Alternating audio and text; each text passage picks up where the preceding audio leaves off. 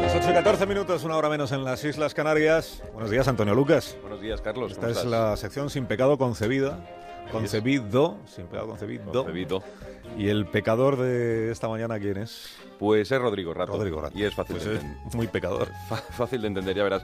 Porque para, para entender el ocaso de Rodrigo Rato es necesario remontarse a los años 70, cuando este hombre jugaba a ser hippie en California y tenía en los ojos un velo de vida desatada y una nostalgia de puestas de sol en el campus de Berkeley. Todo lo que sabe lo aprendió en aquellos años, los días en que los estudiantes se sentaban en corro y merendaban besos y porros disfrazados de Jim Morrison, el de los Doors. Rodrigo Rato vivía en Alpargatas y aspiraba a ser actor, pero un día lo llamaron de casa para hacerse un hombre de bien y una vez aquí le escondieron los poemas de Walt Whitman. Hacerse un hombre de bien era entrar en política, prosperar en el negocio, aumentar el patrimonio, burlar al respetable, contemplar la costa desde el mar como si fuese una extensión de tu propio cortijo, y aquí lo tenemos. Rato se tomó tan en serio su misión que llegó a ministro en los gobiernos de Aznar y a príncipe del PP. Casi nos lo encaloman de sucesor.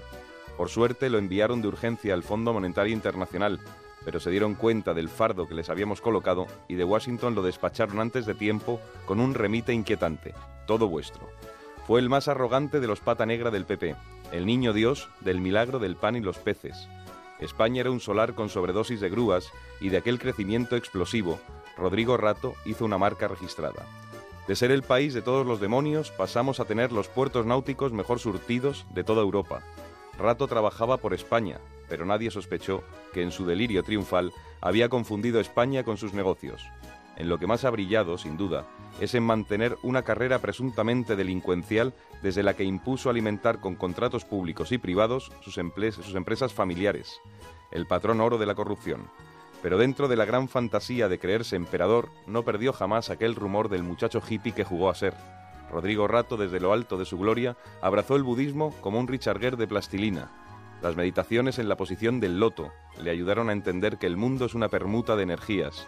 Colocaba en empresas públicas a lacayos, lameculos y amiguetes como quien se coloca los chakras. Llegó un momento tan excelso en su tramperío que cuando Rato aparecía en televisión era como si sonasen en el telediario unos acordes de Händel, los del Mesías. Tiempo después estamos descubriendo que en verdad asistíamos como figurantes a la versión ibérica del Padrino. Con la campanita que anunciaba la salida de Bankia a bolsa, se acabó la función y su carrera de actor. Que tengas un buen día, Antonio Muchas Lucas. gracias, Carlos, Pásalo bien y hasta la próxima.